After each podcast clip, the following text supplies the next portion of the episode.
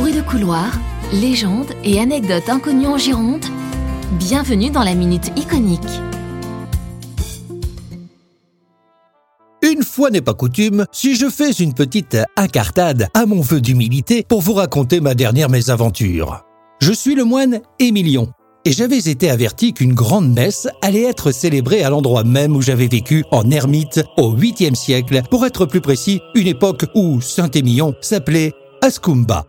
Déjà secoué par son nouveau nom, j'ai ensuite été surpris par l'ampleur de la cité. J'ai eu bien du mal à la reconnaître et à dénicher entre les dédales des ruelles pavées mon ancien petit meublé. J'ai réussi à retrouver l'entrée de ma grotte, en son sein, immuable, le mobilier solide comme le roc dans lequel je l'avais sculpté. Je me plonge alors dans une prière quand soudain une nuée de barbares, déguisés comme c'est pas permis, déboule sous mes yeux effarés.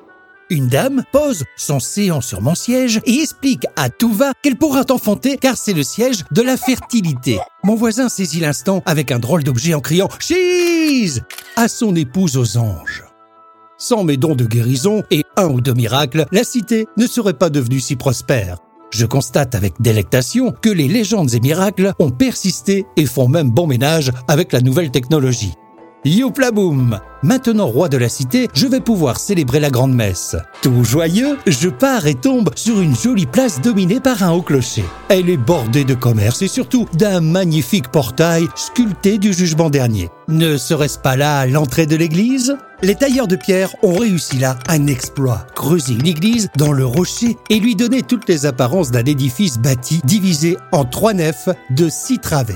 La surprise me laisse pontois. J'en oublierai presque la centaine de gaillards vêtus de robes rouges qui acclament et célèbrent l'anniversaire de l'inscription et de la juridiction sur la liste du patrimoine mondial de l'UNESCO. Je ressors, c'est du délire, musique et défilé et vin à profusion. Pour moi, la messe est dite, inutile d'insister. J'ai profité de tout, procession de jurades et belles illuminations.